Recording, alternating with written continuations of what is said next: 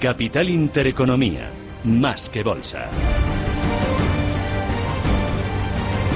Bueno, yo estoy totalmente enganchada a Juego de Tronos, a los Stark y a todos, a toda la panda. Bueno, esta madrugada se ha estrenado esa última temporada de la famosa serie Juego de Tronos, una auténtica batalla por conseguir el trono de hierro en Poniente y gobernar los siete reinos.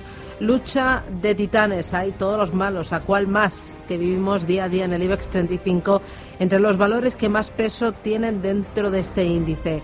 ¿Quién, Laura Guzmán, ostenta el trono de hierro de la bolsa española? Pues el Santander, que le ha arrebatado el puesto a Inditex con una ponderación de más del 14%. Pero a diferencia de la famosa serie de HBO, aquí tenemos que hablar de cinco reinos y no siete. Son los conocidos como Blue Chips, cuyo peso, nos cuenta Pablo García de Divacons Alfavario, ha cambiado en las últimas semanas. En este caso, desde luego los que han ido bajando en su peso ha sido el coloso Telefónica, pero incluso también Inditex, que llegó a liderar en peso el IBEX 35 y parece que el, que el Banco Santander y sobre todo la buena gestión de Sánchez Galán al frente de Iberdrola lo han puesto en ese, en ese meritorio segundo puesto.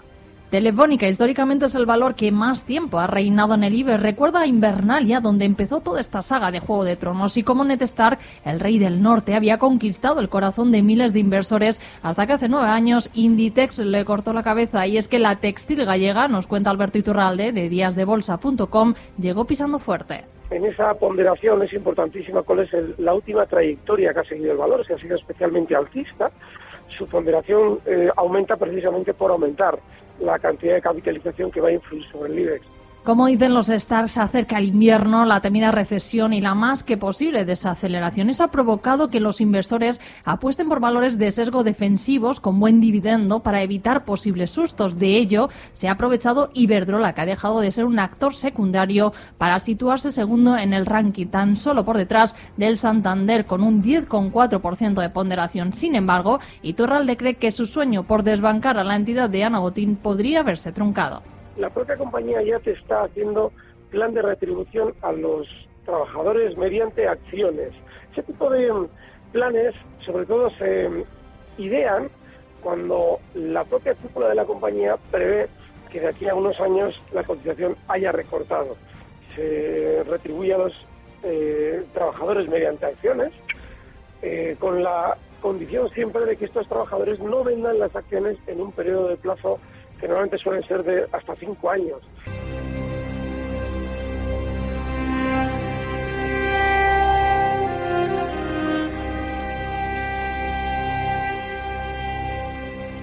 La incógnita de esta octava y última temporada de Juego de Tronos es quién ocupará el trono de hierro. ¿Y en el IBEX conseguirán arrebatar el primer puesto al Santander? Pues una de las grandes candidatas en la serie es Daenerys, la única superviviente de la casa Targaryen y que creía, a tres dragones para reclamar el poder que arrebataron a su familia. No sé si dragones, pero a Inditex también le despojaron de su reinado hace un par de años y para Divacons Alfavalio es una firme candidata para alzarse con el poder retailers. Es verdad que han tenido un comportamiento algo más eh, complejo y complicado, pero desde luego el buen hacer de la, de la compañía liderada por Pablo Isla pensamos que también podía recuperar terreno. La que debería guardarse bien las espaldas es Telefónica, al igual que la casa de los Lannister. Tras ser líder indiscutible, el sector de las telecos es de los peores en el viejo continente y, según Iturralde, esto no parece que vaya a cambiar.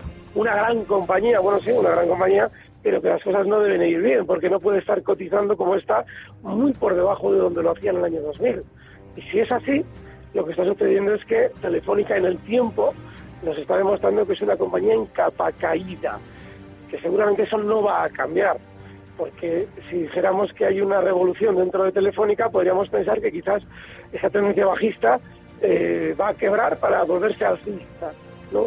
Siguen como siempre. Pero ojo, como buen Lannister siempre paga sus deudas. La Teleco, a pesar de ser una de las más endeudadas de los blue chips, añade Pablo García, también es la que tiene más capacidad para hacer frente a sus pagos. Es la compañía más endeudada de las grandes del IBEX, con unos ratios de deuda neta sobre vida todavía elevados, pero sin embargo pensamos que sí van a pagar esas deudas, porque el free cash flow cubre con creces esos intereses y pagos del capital de la deuda debido a que son compañías con, con gran generación de caja. Por lo tanto, pensamos que Telefónica sería un gran pagador para, para la deuda. proud Lord said that I must bow so. Una de las zonas más importantes de la serie es el muro de hielo. Separa el reino de Poniente que se gobierna bajo el trono de hierro de la zona norteña de los salvajes y de los caminantes blancos. ¿A qué temen los cinco grandes valores del IBEX, Laura? Pues también hemos encontrado similitudes en este aspecto. Se puede decir que en el IBEX también existe un muro de hielo vigilado por la Guardia de la Noche. El muro es la gran diferencia de capitalización que hay entre los blue chips y los otros 30 valores que forman este índice de de hecho, para Alberto Iturralde, debería hasta cambiar de nombre. En realidad debería llamarse el IBEX 5, porque la diferencia de ponderación que existe entre los cinco grandes, los cinco grandes son Banco Santander, Inditex, Iberdrola, Telefónica y BBV, es enorme con respecto a los demás. Estos cinco son la guardia de la noche que vigilan a los temidos caminantes blancos, es decir, los 30 valores restantes del INCE que en cualquier momento podrían asaltar el poder, aunque en la vida real Iturralde lo ve poco probable. Hay una diferencia tan grande, de ahí lo del IBEX 5, de estos cinco valores con respecto a los demás, que es dificilísimo que cualquiera de los otros 30 precios que cotizan en el IBEX pueda eh, acceder a esta, a esta categoría. Es muy, muy difícil. Pero si hablamos de rentabilidad, aquí sí podríamos encontrar sucesores a los cinco reinos del IBEX. La lucha en este campo, nos cuenta Pablo García, no hay que perderla de vista. Son compañías que hemos estado recomendando como es ACS y ese spin-off de la, de la división de renovables podía ser un revulsivo para la compañía que lidera Florentino Pérez. Acciona, que está en nuestra cartera modelo y que desde luego está planteando una gran batalla eh, liderando expectativas y sobre todo en performance en el IBEX. Siemens Gamesa, que también está teniendo un comportamiento excepcional. Y por último, BVA y Telefónica, dos valores que han estado de más capa caída, pero desde luego tienen, eh, tienen una gran defensa y esperemos que pronto pasen a la a la espera de la batalla final en Juego de Tronos en la Bolsa Española, el trono de hierro es una lucha diaria donde ninguno de los blue chips puede bajar la guardia.